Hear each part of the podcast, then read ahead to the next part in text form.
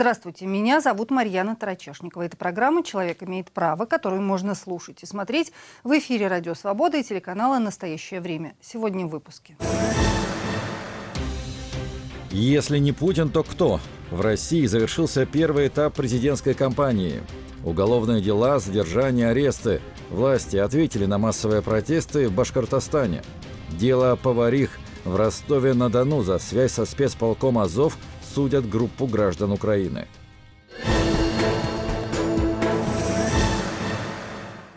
Подробнее об этом поговорим в течение ближайшего часа. Но прежде Наталья Джанпаладова напомнит, что еще в России на этой неделе обсуждают правозащитники, юристы и гражданские активисты.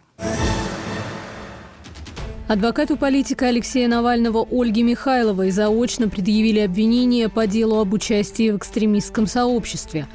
Оказывается, я не защищала Алексея Навального по всем уголовным и административным делам, не выигрывала жалобы в Европейском суде, а участвовала в экстремистском сообществе, созданном им в 2011 году, написала Михайлова в Фейсбуке. По версии следствия, навещая Навального в колонии и передавая от него сообщения и письма, адвокаты помогали политику руководить экстремистским сообществом. Трое других защитников оппозиционера – Вадим Кобзев, Алексей Липцер и Игорь Сергунин – с октября прошлого года арестованы. Правозащитный проект «Поддержка политзаключенных Мемориал» признал их политзаключенными. Ольга Михайлова, находившаяся в момент ареста коллег за границей, приняла решение в Россию не возвращаться.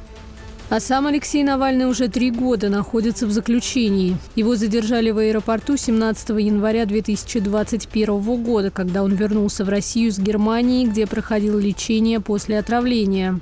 Навальному заменили срок с условного на реальный по делу и фраше, а после осудили еще по четырем уголовным делам. 21 января его соратники намерены провести митинги с требованием освобождения Навального и ухода президента Владимира Путина. К трем годам колонии суд в Череповце приговорил местного правозащитника Грегори Винтера по делу о распространении так называемых фейков об армии. Дело против него возбудили из-за комментария во ВКонтакте о действиях российских военных в Киевской области. Правозащитник болен диабетом. На оглашение приговора он взял большую сумку с лекарствами. Накануне он попросил президента России Владимира Путина разрешить ему добровольную эвтаназию в случае реального срока. Правозащитный проект «Поддержка политзаключенных Мемориал» признал его политзаключенным. В отношении 18-летнего томского студента Сеймура Исрафилова возбуждено дело о госизмене. По версии следствия, он по заданию украинских хакеров готовил атаки на ресурсы госучреждений. В ФСБ утверждают, что студент выражал приверженность украинской стороне. Исрафилов арестован. Арестовали и 67-летнего уроженца Дагестана по уголовному делу о конфиденциальном сотрудничестве с иностранным государством. Об этом сообщает Объединенная пресс-служба судов Санкт-Петербурга. Имя обвиняемого не называется. По версии следствия, он обратился в Главное управление разведки Министерства обороны Украины и сообщил о своих намерениях выдать украинской стороне информацию и совершить конкретные действия, которые могут способствовать военному поражению России. Больше 70 тысяч человек подписали петицию в поддержку начальника подмосковной котельной 65-летнего Александра Чикова. Его арестовали по делу об аварии, в результате которой более 170 домов в Подольске остались без отопления и горячей воды в самые морозные дни января. Авторы петиции обращают внимание на то, что летом 2023 года Чиков предупреждал о неисправности оборудования и отказался подписать акт о вводе котельной в эксплуатацию. Со дня аварии и до дня задержания Александр Чиков жил на котельной. Он взял свои лекарства на неделю и поехал ее чинить. Поехал сделать все, чтобы дать людям тепло в дома. Он обычный человек, у которого нет миллионов, особняков, яхт. Рядовой рабочий, которых сотни тысяч по стране. Пишут авторы петиции и просят освободить Чикова. По данным издания «7 на 7», с начала 2024 года как минимум в 43 российских регионах произошли крупные коммунальные аварии. В эти же дни Псков столкнулся с другой проблемой. В городе не вывозят мусор. В некоторых районах он копится на контейнерных площадках с прошлого года. Региональный мусорный оператор компания «Экопром» заявляет, что коллапс случился из-за несогласованных действий с компанией-сортировщиком спецтранскомом, которая якобы не увеличила пропускную способность, из-за чего мусоровозы встали в очередях.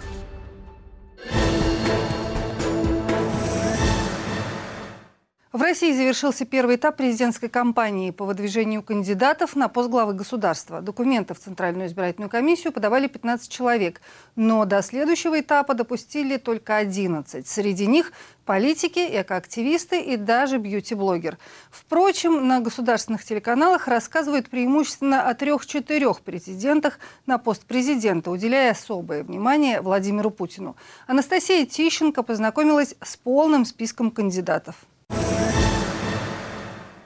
В России продолжается президентская гонка. Из 33 изначальных участников подать документы в Центральную избирательную комиссию смогли 15 человек. Кандидатуры четырех из них ЦИК отклонила, ссылаясь на различные нарушения в пакете документов. Так, например, произошло с журналисткой из Ржева Дарьей Дунцовой. Итого к следующему этапу допустили 11 потенциальных кандидатов в президенты. Начнем с кандидатов от партий, представленных в Госдуме. Им не нужно собирать подписи избирателей в свою поддержку. ЛДПР выдвинула на пост президента своего лидера, депутата Леонида Слуцкого. Несколько лет назад журналистки трех российских изданий обвиняли его в домогательстве. В Кремле хотят, чтобы Слуцкий занял второе место на этих выборах и готовы ему в этом помочь, сообщила «Медуза» со ссылкой на источники. В конце декабря Слуцкий приезжал на Чукотку, где посетил тот же тепличный комбинат, куда позже приехал и Владимир Путин. На Чукотке Слуцкий записал свое новогоднее обращение. Сейчас непростое время, но если придет беда, если у кого-то будут проблемы, ЛДПР всегда рядом. Слуцкий выступает за консерватизм, патриотизм, защиту русского мира и мирный возврат в состав России всей территории бывшего СССР. Так рекомендовано говорить о лидере ЛДПР государственным телеканалам, пишет «Медуза». Среди других выдвиженцев от партии, представленных в Госдуме, коммунист Николай Харитонов. Он уже участвовал в выборах президента России 20 лет назад. И тогда, в 2004 году, занял второе место. Сейчас 75-летний политик возглавляет парламентский комитет по развитию Дальнего Востока и Арктики. Я люблю людей, я люблю людей, я люблю без малого 30, больше лет я работаю и избираюсь депутатом Государственной Думы, избирался шесть раз по одномандатному округу.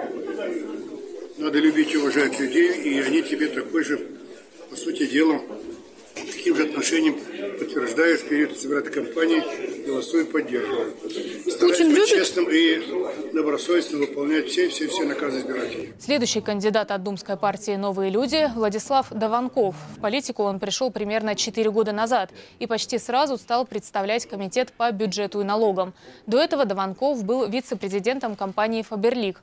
Он выступает за прямые выборы мэров и сохранение права на аборты. Тему войны старается избегать, хотя признание независимости так называемых ДНР и ЛНР поддержал. Вот чиновники, они вот часто нас учат жить, да? Учат нас жить, как нам рожать, как, э, какие фильмы смотреть и так далее. Этого, конечно, на мой взгляд, какую музыку слушать, на мой взгляд, конечно, недопустимо. Вот скажите, вам нравится так, чтобы вас учили чиновники всему, как жить и как рожать? Есть и кандидатура от партий, не представленных в российском парламенте. Им для дальнейшего участия в президентской гонке до 31 января нужно собрать по 100 тысяч голосов избирателей. Среди таких претендентов Борис Надеждин. Его выдвигает партия «Гражданская инициатива». Политическую карьеру начал в 90-х как председатель горсовета подмосковного города Долгопрудный. В 1999 году был избран депутатом Госдумы по общефедеральному списку избирательного блока «Союз правых сил». Надеждин – единственный кандидат, открыто выступающий против войны в Украине и действующего президента Владимира Путина. Его поддерживают в том числе жены мобилизованных. Страна хочет мира, это абсолютно абсолютно очевидно. Страна хочет, чтобы все это закончилось. Люди хотят, чтобы вернулись домой те, кто там находится. И вот ради этого мы это мероприятие, собственно, и собрали, потому что мы сказали правду. Здравствуйте. В очередной раз хотим поблагодарить за всестороннюю помощь нам партию коммуниста России. Прямо противоположную позицию насчет войны занимает кандидат от партии коммунисты России, депутат Алтайского краевого заксобрания Сергей Маленкович. Его предвыборная программа называется «10 сталинских ударов по капитализму и американскому империализму». Она предусматривает восстановление в России советской власти ленинско-сталинского типа и победу над Украиной. Маленкович записал свое новогоднее обращение на фоне изображений Ленина и Сталина.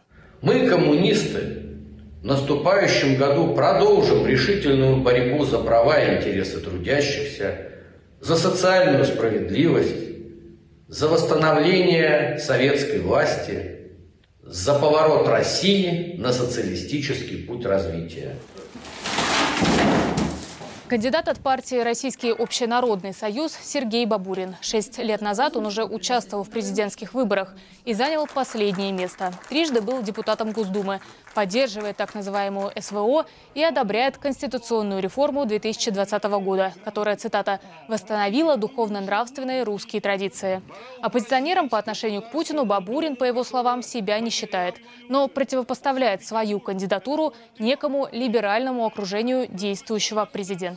Я являюсь оппозицией либеральной клики, которая сегодня вокруг Путина до сих пор существует. Поэтому мой основной лозунг – вернуть власть народу от олигархических кланов, которые с 90-х годов считают, что все у них под контролем. Среди кандидатов от партии есть и представитель Великой Ложи России, одной из самых известных масонских организаций страны. Это Андрей Богданов. Его выдвинула Российская партия свободы и справедливости. В политике Богданов около 30 лет. Он был ответственным секретарем Всероссийского комитета граждан за честные выборы и возглавлял управление общественных связей ЦИК «Единой России». А в июне 2007 года стал великим мастером Великой Ложи. Спустя год Богданов баллотировался в президенты России и набрал чуть меньше полутора процентов голосов избирателей. Донести идеи масонства до населения – одна из главных задач его нынешней кампании, говорит Богданов. Политика Алексея Навального он называет мошенником, а о людях, сидящих в колониях за фейки про российскую армию, говорит, что они, цитата, «без мозгов». По-вашему, э, люди, не совершавшие насилие, должны сидеть до 15 лет? Которые, люди, которые просто в интернете сказали, что они не поддерживают убийство? Сейчас, минуточку. Люди с мозгами или без мозгов? Мне кажется, люди с совестью. Нет, люди с мозгами. С мозгами. Ну, если с мозгами, то пусть думают этими мозгами. Прежде чем говорить, что убийство да. это плохо? Какое убийство? Война это плохо. Ну, давайте про Великую Отечественную тоже будем плохо говорить. Или про какую войну будем говорить? Ну, война войне рознь. Следующий кандидат – женское лицо президентской кампании, молодая мама из Тамбова Ирина Свиридова. Так ее представляет Демократическая партия России. На политической арене Свиридова появилась три года назад, когда баллотировалась в Госдуму от партии «Зеленая альтернатива». До этого работала в финансовой сфере. Сейчас Свиридова в декрете и пишет диссертационную работу на тему популяризации русского языка, сообщает издание «Блокнот Тамбов». Другую информацию о Свиридовой найти сложно. А вот что о ее кандидатуре сказал сказал в интервью коммерсанту председатель Демократической партии. Судя по всему, она-то и может стать тем страховочно-перестраховочным техническим кандидатом для того фантасмагорического расклада, когда Николай Харитонов, Леонид Слуцкий и Вадим Даванков, дескать, взбунтовались и покинули компанию, чтобы, мол, навредить главному кандидату. Еще три кандидата самовыдвиженца. Им до 31 января нужно собрать не 100, а 300 тысяч подписей избирателей, чтобы продолжить участие в президентской гонке. Дорогие друзья, здравствуйте. Среди них Анатолий Баташев, экоактивист из Балашихи. Он преподает в вузах и исследует изменения климата и загрязнения окружающей среды. Ранее Баташев требовал провести мусорную реформу в Подмосковье. На выборы, по его словам, идет с прекрасной программой обустройства страны. В частности, он хочет сохранить российскую культуру в стране и воспитать патриотизм в детях. Давайте все вместе во время этих выборов президента Российской Федерации вспомнил, в какой красивой, замечательной, духовно богатой, культурной и э, природно богатой стране мы живем. Рад, что делаешь? Ты где? Я, как всегда, свои ноги вот. Еще одна самовыдвиженка – бьюти-блогер, визажист и предпринимательница Рада Русских. Политикой до этой президентской кампании она не занималась. Известность получила благодаря урокам по макияжу и уходу за кожей, после чего открыла косметический бренд и клинику, где проводят, цитата, «диагностику энергетического тела». Русских заявляет, что придерживается либеральной позиции, а в свободное время помогает животным и восстанавливает объекты культурного наследия. А у нас экоповестка, зоозащита, и общее настроение взросления граждан. Самовыдвиженцем на эти выборы идет и действующий президент России Владимир Путин. В случае победы он займет этот пост уже в пятый раз. Следующий президент, согласно действующей Конституции, сможет находиться на должности 6 лет. Это программа «Человек имеет право». Ее веду я, Марьяна Тарачешникова, а на видеосвязи с нашей студией сопредседатель движения в защиту прав избирателей «Голос» Станислав Андрейчук. Станислав, здравствуйте. Здравствуйте. Вот в России сейчас завершается шестая неделя президентской кампании. А можно ли в принципе называть происходящее кампанией? Потому что такое ощущение, что особенных активностей вокруг этих президентских выборов-то и не происходит. Выборы у нас действительно такие очень незаметные в этот раз. Даже в 2017 году по ощущениям все выглядело чуть поживее. А, у нас, конечно, еще два месяца впереди, и, может быть, а, кандидаты немножечко проснутся. Но пока, честно говоря, я вот не понимаю, за счет чего администрация президента собирается обеспечивать явку, про которую говорила. Потому что компании действительно фактически нет. Ну и телеканалы, и вообще СМИ не особо активно освещают э, вот эту вялую достаточно компанию.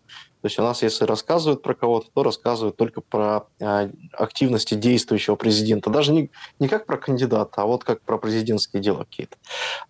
А про кандидатов вообще не говорят. Ни Харитонов от КПРФ, ни Даванков от «Новых людей», ни, собственно, Слуцкий от ЛДПР, ни тем более самовыдвиженцы никакого внимания со стороны СМИ федеральных не получают. Вот а, раз уж вы упомянули о телевидении, насколько я понимаю, в этом году на этих президентских выборах «Голос» запустил еженедельный мониторинг федеральных телеканалов, ну, чтобы понимать, насколько равноценно освещаются кампании кандидатов и много ли, в принципе, о президентских выборах рассказывает э, российский телевизор. Я так понимаю, что он почти ничего о них не рассказывает, а, но, тем не менее, поясните, пожалуйста, а какая разница, кто и сколько эфирного времени получает? Насколько вообще важно подсвечивать эту кампанию сейчас, ну вот той же самой администрации а, президента, если они хотят по-тихому все решить, чтобы переголосовали, перевыбрали Путина, и никаких особых активностей граждане-то и не проявляли, насколько я понимаю. Ну, дело же не в администрации президента, да, дело, собственно, в самих средствах массовой информации, потому что у СМИ все-таки есть некая социальная функция, которую они должны выполнять. И мы понимаем, что выборы – это не день голосования, это прежде всего, собственно, дискуссия вокруг этих самых выборов. Да, вот как бы что люди думают о наиболее важных политических а, проблемах, возможность это дело обсуждать. И в этом смысле, конечно, вот медийное пространство, оно создано для того, чтобы общество внутри себя о чем-то договаривалось. А сейчас мы видим, что в принципе тема выборов задвигается на задний план. То есть она, конечно, как-то присутствует, потому что совсем про них говорить нельзя. Это тоже на самом деле довольно интересный симптом, как мне кажется, потому что, наверное, можно было бы ожидать какую-то более активную да, историю, пусть даже пропагандистскую, но более активную для того, чтобы рассказывать об успехах, о каких-то таких вещах но мы видим, что по каким-то причинам те, кто это все организует, решили спустить на тормозах. Выборы, на самом деле, это все равно такой стресс-тест для всей административной системы. Ну, то есть даже если вы в какой-то небольшой э, группе людей начинаете проводить выборы, вы понимаете, насколько это сложно. Да? Попробуйте э, собрание дома провести или там собрание ТСЖ. Да, увидите какой-то кошмар. А, для всех, кто это организует. А, выборы в огромной 150-миллионной стране, тем более, да, а, большая проблема. И на самом деле никогда ты до конца не можешь быть уверен в том, что люди поведут себя так, как ты от них ожидаешь. Особенно, если дать им возможность начать говорить и обсуждать. Вот, по всей видимости, есть веские какие-то опасения, которые не позволяют эту кампанию вести активно. В том числе и действующему президенту. То есть, конечно, ну, там Владимир Путин ездит по регионам сейчас, да, начал ездить, а, чего не делал последние несколько лет фактически. А, конечно, там какие-то выступления, вот эта выставка «Россия» на ВДНХ и так далее, да, какие-то такие а, медийные проекты.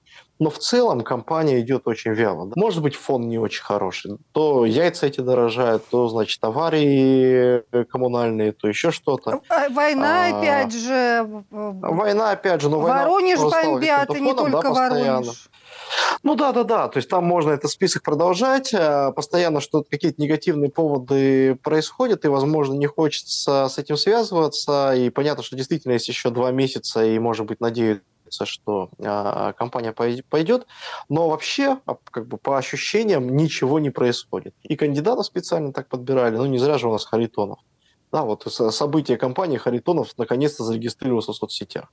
Вот как бы все, что мы знаем пока про компанию кандидата от КПРФ, второй по силе партии в стране. И, и, и примерно так вся компания идет. Угу. Недавно «Голос» выпустил доклад, насколько мне известно, об изменении законодательства о выборах президента в России. И выяснилось удивительное, что с прошлых президентских выборов, вот за 6 лет, а, поменялись практически две трети статей закона. Поясните, пожалуйста, насколько существенны эти изменения и подо что делали поправки? Это изменения действительно существенные, там их несколько блоков. Во-первых, а, это блоки, связанные с поражением а, в пассивном избирательном праве, то есть в праве быть избран. Да, его постоянно ужесточают, вот решили ужесточить и для президентских выборов. А, это законы, связанные с ограничением возможности а, наблюдения. Это а, положения, связанные с, со статусом иностранных агентов. Ну, на самом деле, это почти все репрессивное. Причем я бы отметил, что, например, репрессивные нормы, они в это законодательство включили с большим удовольствием, какие-то прогрессивные нормы, ну, например, про то, что э, кандидаты могут собирать подписи в поддержку своего выдвижения через госуслуги, вот этого нет. Да, то есть проголосовать вы онлайн через госуслуги можете, а подпись поставить вы не можете. Хотя эта норма в избирательном законодательстве во всех, для всех остальных выборов появилась, по-моему, в 2020 году еще.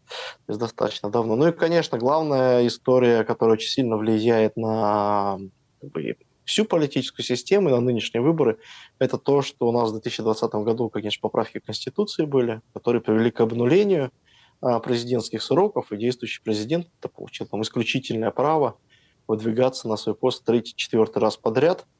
А, и понятно, что сами эти поправки принимались какие, с какими-то, ну, процедура принятия этих поправок не соответствует вообще никаким стандартам. Э, и мы понимаем, что э, если вот как бы, Конституционный суд бы по-настоящему к ним пригляделся, то никакого третьего, четвертого срока, ну, то есть кандидата Владимира Путина сейчас бы не было просто-напросто. Угу.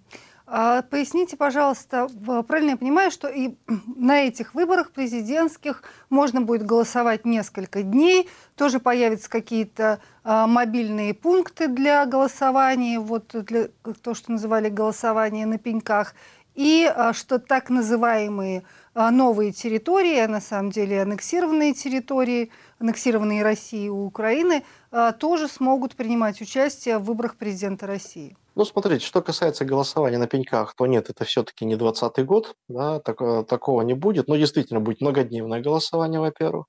Во-вторых, а, в 29 регионах, а, жителей 29 регионов будет доступно онлайн-голосование. Это порядка 37 миллионов человек. Это около, наверное, 35 может быть, 40% всех российских избирателей. У нас около 110 миллионов избирателей. Вот можете сами посчитать. А, понятно, не все из них будут голосовать онлайн, но какая-то значительная а, часть, наверное, все-таки проголосует. И да, конечно, это территории, которые сейчас находятся в зоне военных действий. А, Донецкий регион, Луганский регион, Запорожье и так далее. Там тоже э, будут проводиться выборы. Как они там будут проводиться, честно говоря, никто себе, э, кроме организаторов, не представляет, потому что наблюдать там, конечно, невозможно, небезопасно, просто-напросто. А, во-вторых, голосовать можно по украинским документам, не обязательно по российским, э, ну и так далее. Да, то есть это, конечно, все вообще за, за гранью каких-либо стандартов. Надо понимать, что там война идет, там э, ограничение основных прав и свобод, потому что там военное положение. Да, и в таких условиях, конечно, а, выборы в принципе нельзя а, проводить. А вот из этого спектра людей, заявивших себя а, участниками в этой гонке, во всяком случае, они сейчас кто-то из них активно собирает подписи.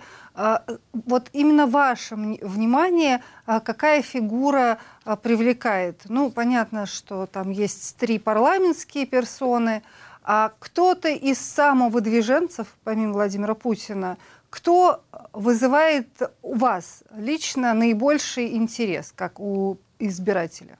Я могу сказать, что просто никого почти не заметно. Да, вот на данный момент. То есть можно было бы ожидать, э, наверное, от Бориса Надеждина какой-то активности, но мне кажется, там организационные проблемы, и мы вот даже сейчас пока сбора подписей сильно по регионам не, не видим. Что, в общем, ожидаемо, потому что организовать сбор 300 э, тысяч подписей в масштабах страны нужно иметь очень э, разветвленную сеть э, штабов. Нужно иметь очень сильную организационную структуру. А поляна зачищена. А... Просто все, что было более-менее поляна... активно, оно э, либо уехало куда-то, либо ушло на дно. Ну, вопрос даже не то, что все уехали. Людей-то в стране много, да, людей осталось-то больше, чем уехало. Вопрос в том, что эту организационную структуру надо строить не в декабре, когда кампания началась. Ее надо строить а, там за год, за полтора. Без организации вы ничего не сделаете, поэтому появление какой-либо организации будет пресекаться тут же на корню. Я правильно вас понимаю, в настоящий момент российские власти боятся любой самоорганизации, вот этой низовой инициативы, и боятся любых сюрпризов и активностей, даже со стороны а, таких вот а, потенциальных кандидатов, которым, которые могла бы стать Дунцова, о которых вообще мало кто и знает в стране. Безусловно, потому что запрос на новые имена, новые лица, новые бренды есть. Появление таких людей может э, начать привлекать избирателей с самых разных флангов. А в этом смысле, понимаете, э, э, власти боятся не условно там либеральной, да, или какой-то так, такой проевропейской позиции. Они боятся любого неподконтрольного им объединения потому что и Стрелков э, хотел выдвинуть свою кандидатуру, да, и всячески э, мешали даже, даже процессу выдвижения, не то что процессу регистрации. Да, он так и не смог выдвинуться, даже нотариусов не нашли. Жены мобилизованных, ну и так далее, да, этот список можно продолжать, когда из совершенно, казалось бы, лояльного а, поля для властей а, начинает появляться нечто, в чем они видят угрозу. А не говоря уже о тех, кто изначально довольно ярко позиционирует себя как а, оппозиция. Угу. Поэтому, конечно, любая, органи... любая попытка э, сорганизоваться э, будет э, пресекаться. Соответственно, и выборы получатся ну, совсем неинтересными. Компания получается совсем неинтересной, если там вообще нет ничего живого и все зачищено. Или все-таки стоит рассчитывать на какие-то сюрпризы?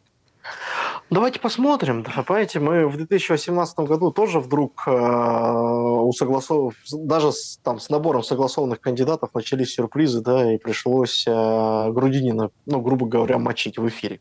Хотя, казалось само... бы, согласованный Хотя, был казалось бы. Хотя, казалось, и ничего, и ничего такого особо не делал, да, вот просто свежее лицо.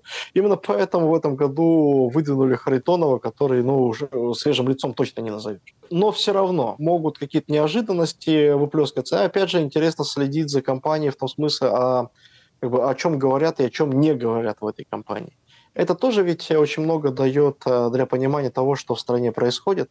Но вообще, конечно, самые э, главные события, я уверен, начнутся после президентских выборов. Потому что есть огромное количество отложенных непопулярных решений, которые, скорее всего, будут приниматься вот буквально в первые же дни после, после президентских выборов. Спасибо вам большое. Станислав Андрейчук, сопредседатель движения в защиту прав избирателей «Голос», был на связи с программой «Человек имеет право». Многотысячным протестом, задержаниями и уголовным делом о массовых беспорядках и применении насилия к представителям власти обернулось соглашение приговора активисту Фаилю Алсынову. 17 января суд в Баймаке, это небольшой город в Башкортостане, в 400 километрах от Уфы, приговорил Алсынова к четырем годам колонии за речь на митинге, в которой правоохранительные органы усмотрели разжигание ненависти либо вражды. В день оглашения приговора у здания суда в поддержку активиста по разным оценкам собралось до 10 тысяч человек. Полиция применила против них дубинки, слезоточивый газ и светошумовые гранаты, рассказывает Иван Воронин. Вскоре после оглашения приговора активисту Фаилю Алцынову у здания суда в Баймаке начались задержания. В ответ на снежки со стороны протестующих полиция применила дубинки, слезоточивый газ и светошумовые гранаты. Задержанных укладывали лицом в снег.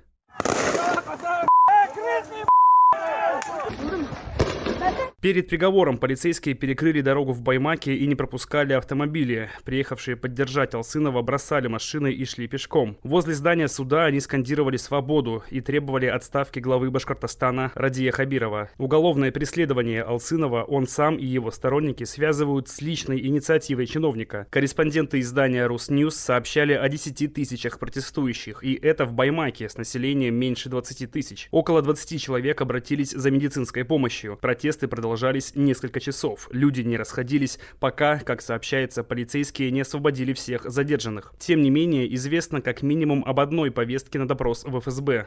Возбуждены уголовные дела о массовых беспорядках и нападении на полицейских. В деле ничего такого нет.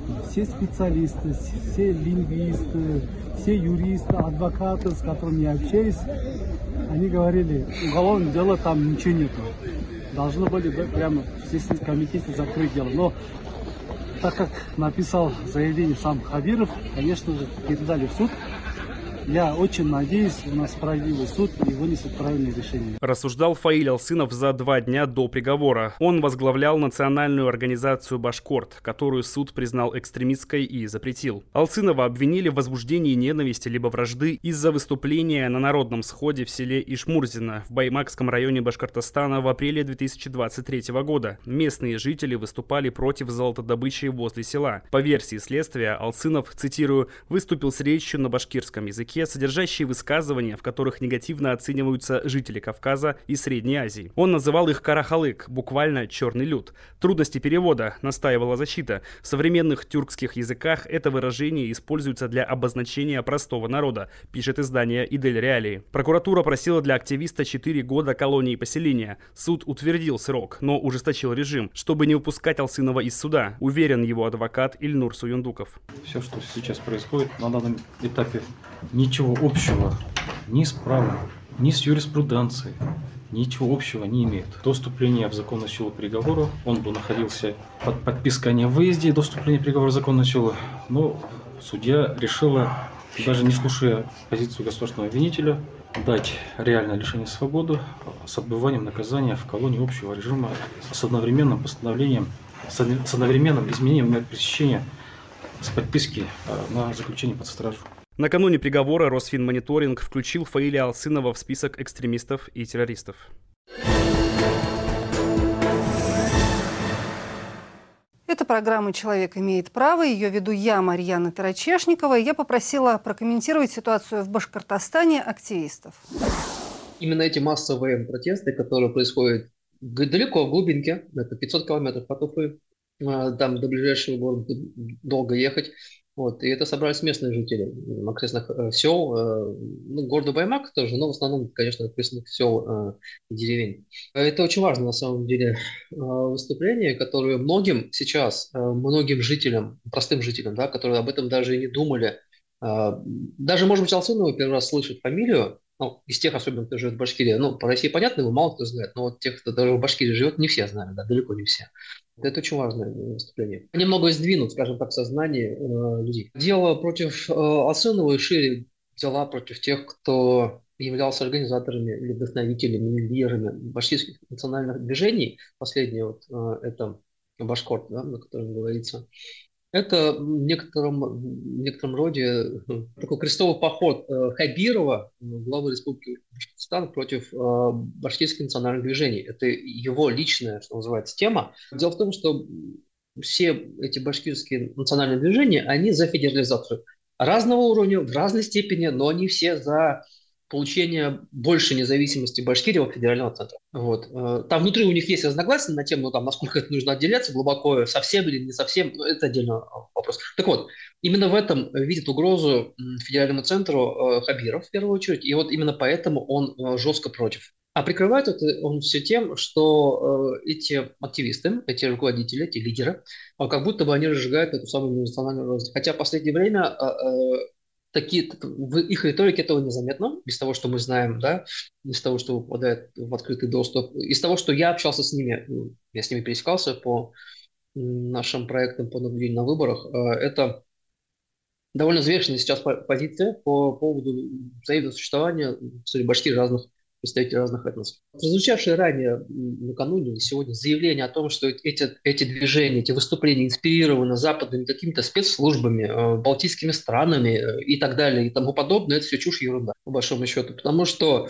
это движение, вот именно эти выступления последних дней, это то самое выступление глубинного народа, да, если пользоваться этим не очень корректным термином. Это те люди, которые прочитали, что происходит, новости прочитали, и решили, что ну, хватит это терпеть и пошли э, доносить свою мысль до э, властей доступным способом, то есть выйти на территорию перед судом и высказаться громко вслух о том, что они против этого, э, с их точки зрения, не правомерного судилища. Вот, собственно, так. И никаких там, там для этого не нужны никакие спецслужбы, для этого, я думаю, народ Башкирии довольно самостоятельный в суждениях, чтобы понять это и выступить против. Дальше уже цепочка, э, цепочка их э, умозаключений может быть разная. Там очень разные люди в этом движении.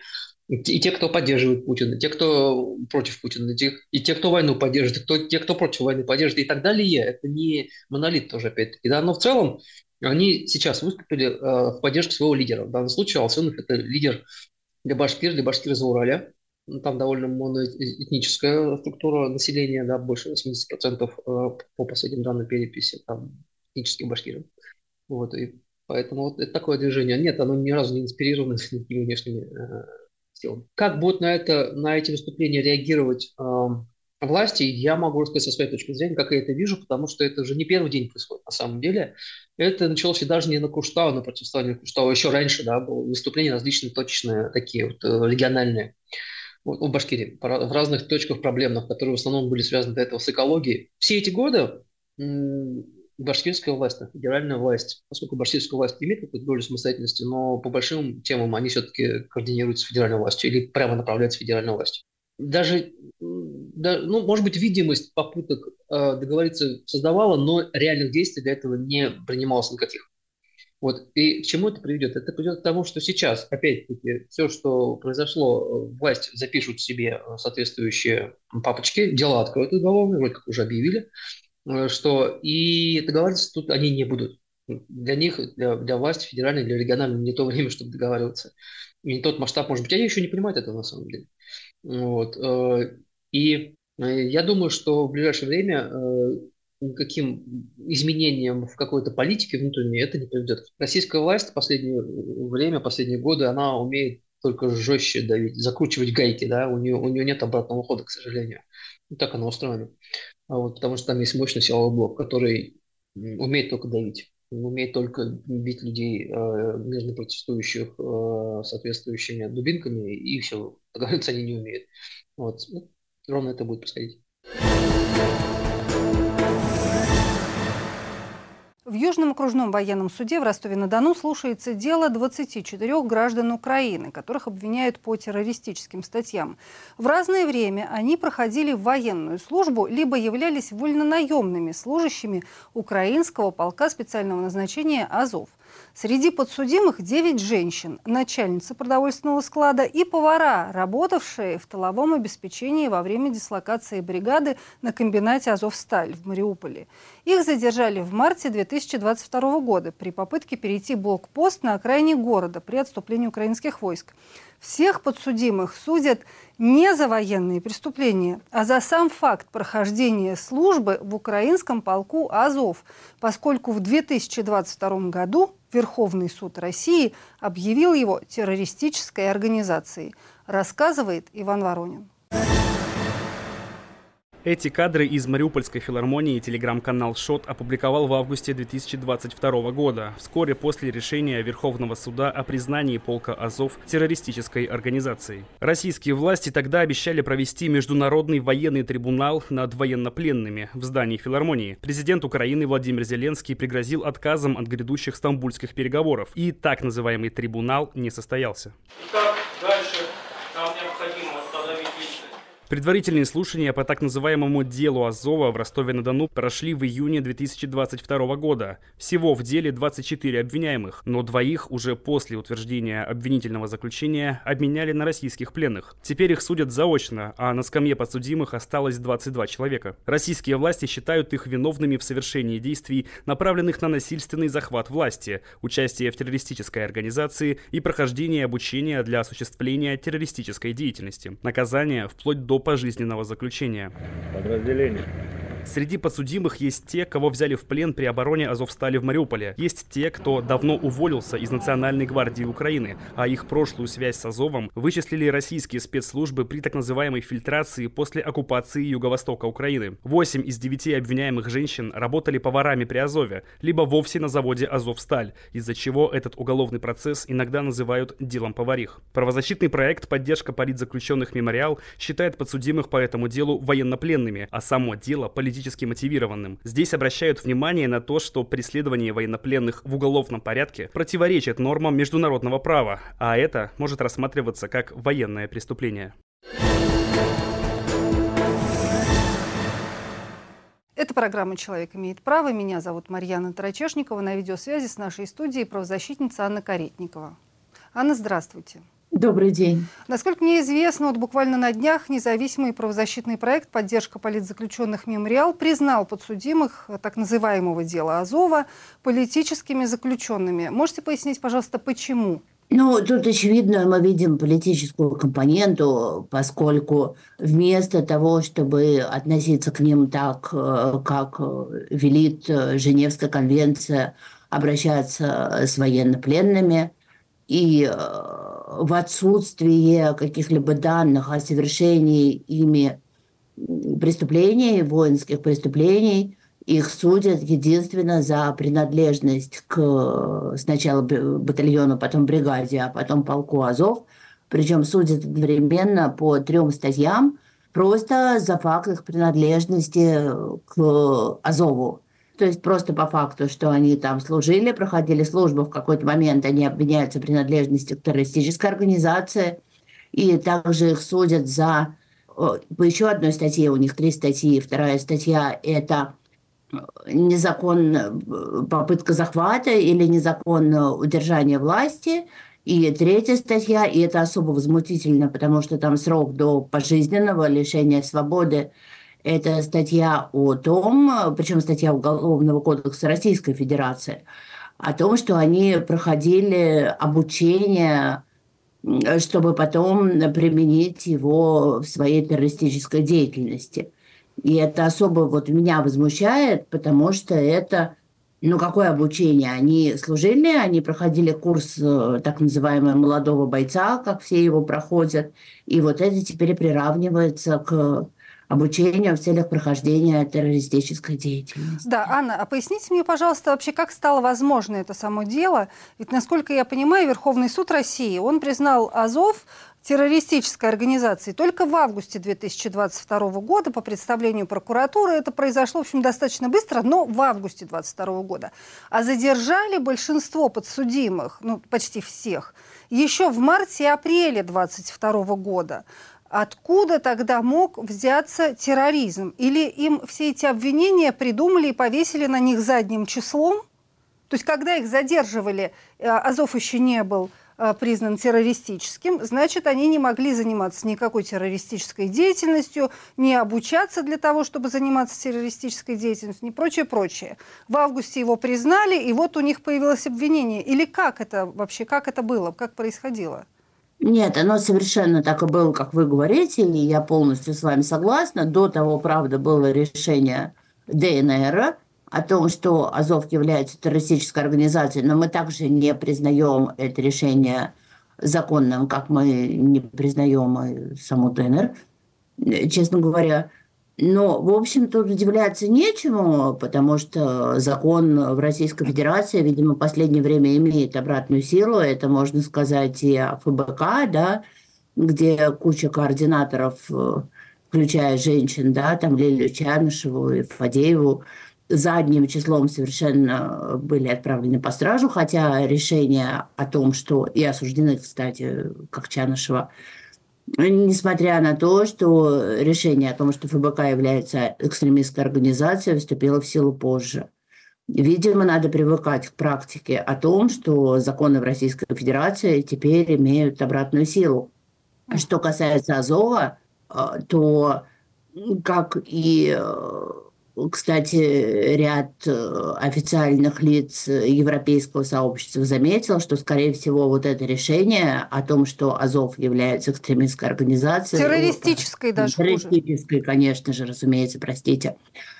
А, оно принималось специально с прицелом на то, чтобы судить и бойцов Азова, и судить бойцов Днепра, и судить еще многих-многих украинских военнослужащих, Которые вот. сейчас в российском плену. Так точно, которые сейчас находятся в российском плену.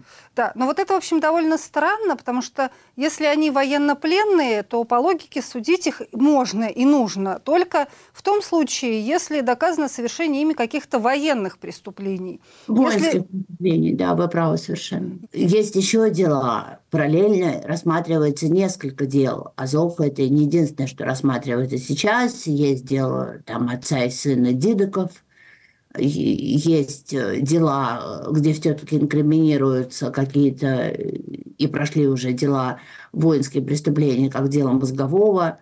Просто вот это дело поварих, так называемое дело Азова, да, оно ну, самое шумное и самое громкое, потому что оно самое многочисленное. Но параллельно идет несколько процессов, и все они идут именно в этом самом суде Ростова-на-Дону. Анна, поясните, пожалуйста, а кто вот эти 22 человека, которых судят сейчас по делу поварих? Ну, я поняла, почему его называют делом поварих еще, а, потому что там 8 женщин из 9 подсудимых женщин, они а, были штатными поварами в полку Азов. Да, и одна заведующая складом, совершенно верно, которая, помимо всего прочего, это несчастный вот заведующий складом, ей шьют э, еще и организацию, террористическая организация, потому что если она заведующая, ну вот, значит, она заведующая. Это, собственно, это и бойцы, это и э, служащие по контракту, это и вольнонаемные гражданские служащие, которые в какое-то время проходили службу по контракту, или гражданскую службу в вот этом вот бригаде, батальоне полку Азов. Вот, и я бы тут То еще есть не заметила... обязательно даже в 22 году? Они могли это раньше Нет? Вот что удивительно и что возмутительно также, что часть этих людей, которые сейчас привлекаются к уголовной ответственности, они не защищали Азовсталь, и они не были задержаны при выходе из Азовстали в марте-апреле того года. Это были люди, которые, может быть, уже год назад, два года назад э, по каким-то причинам э, покинули службу, они ушли в отставку, но потом при фильтрационных мероприятиях они были задержаны, и они точно так же привлекаются к ответственности. И там была женщина, к примеру, которая, ну, узнав, что началась война, она просто не вышла на работу, потому что зачем ей это надо. Вот, и она точно так же привлекается к ответственности. И на равных э, привлекаются мужчины, которые, ну, действительно участвовали в войне, и тут я не брошу в них камень, а почему же не принять участие в войне, если на твою страну напали. Но и женщины, которые работали поварами, они, ну, просто они кормили э, вот этих вот людей, это их обязанность. И я тоже, поскольку некоторое время работала в системе, я думаю, ну это же совсем безумие, да, вот как можно сдержать наш пищеблок, да, там женщины работают, сдержать нашу бухгалтерию, ну, вот как это может быть? Ну, а теперь российские власти их считают террористками. Да, поскольку просто по единственно, я повторюсь тому факту, они не совершали никаких воинских преступлений, а просто потому, что они готовили вот эту пищу для бойцов Азова, потому что они выполняли свои служебные обязанности и скажу я дополнительно, получали за это деньги, потому что большинство из них показывает, что с работой было плохо, с деньгами было тяжело, и это просто женщины, которые вот нашли работу, они вышли на эту работу и за какие-то там ну, приравнивая гривну там за 50 тысяч рублей, ну, в общем, нормальная зарплата, они просто эту работу выполняли. Угу. Теперь их обвинили в том, что они террористы, и в том, что они пытались вот захватить власть. Представляете угу. себе, какая ситуация? Да, выгля... это выглядит абсурдно, но в, в то же время на полном серьезе судьи рассматривают это дело. Я так понимаю, там коллегия целая рассматривает из трех судей всю эту историю и будет выносить, очевидно, какой-то приговор вот по такому обвинительному заключению. Поясните, пожалуйста, а как вообще проходят слушания? Это закрытые слушания или пускают публику? Как часто собираются они? Это же, в общем, довольно сложное мероприятие собрать 22 человека и их защитников привести в суд и чего-то там делать. Вот в, какой, в каком состоянии все это сейчас э, пребывает? Если честно, я не видела информации, не закрыли ли эти заседания, поскольку я все-таки нахожусь далеко. Раньше о них было больше информации, но какое-то время они были открытыми, и там приезжали какие-то родственники, они узнавали подсудимых, они говорили, ну как так у вас, находясь там в плену, да, человек похудел на 20 килограмм, 30 килограмм, что касается сроков рассмотрения дела, то я боюсь, что оно затянется безумно, потому что для того, чтобы судебное слушание, рассмотрение состоялось, нужно, чтобы все были доставлены. И когда обвиняемых подсудимых много, то это может затянуться на месяцы, потому что кто-то болен, как уже бывало в этом процессе, кого-то там не нашли, потеряли, они не приехали – и это может действительно затянуться на годы. Вот. И учитывая, что им грозит пожизненное заключение, вот по этой статье обучения терроризму, ну, наверное, оно будет долго идти, но вот тем же дедыкам, отцу и сыну, которым, которых уже осудили, им дали по 8 лет, да. Быть может, это будет вот такое гуманное половинчатое решение, когда все-таки им пожизненно не дадут, а может быть имеет смысл при отсутствии каких-то воинских преступлений вот сравнивать, ориентироваться с этими э, восемью годами. Анна, подскажите, пожалуйста, а где сейчас и в каких условиях содержат вот этих обвиняемых? Может быть, они сейчас в Ростове-на-Дону находятся, вот это я боюсь соврать. Вот. А в условиях они находятся в таких, в которых они по-любому находиться не должны, да, в соответствии с Женевской конвенцией об обращении с военнопленными, потому что тут вообще удивительное нарушение. Если военнопленные, они являются, безусловно, на наш взгляд, военнопленными, не совершали каких-то воинских преступлений, их вообще не имеют права допрашивать, да, по той же конвенции – военнопленный должен сообщить о себе фамилию, имя, он должен сообщить э, свой номер, он должен сообщить свое звание. Но, повторюсь, при отсутствии э, каких-то других военных преступлений он вообще не имеет права допрашивать, его вообще не имеет права содержать в следственном изоляторе. Он должен находиться в строго определенных условиях в лагере и у него есть свои права и обязанности, но другая проблема в том, что российское правосудие, к сожалению, их военнопленными не признает.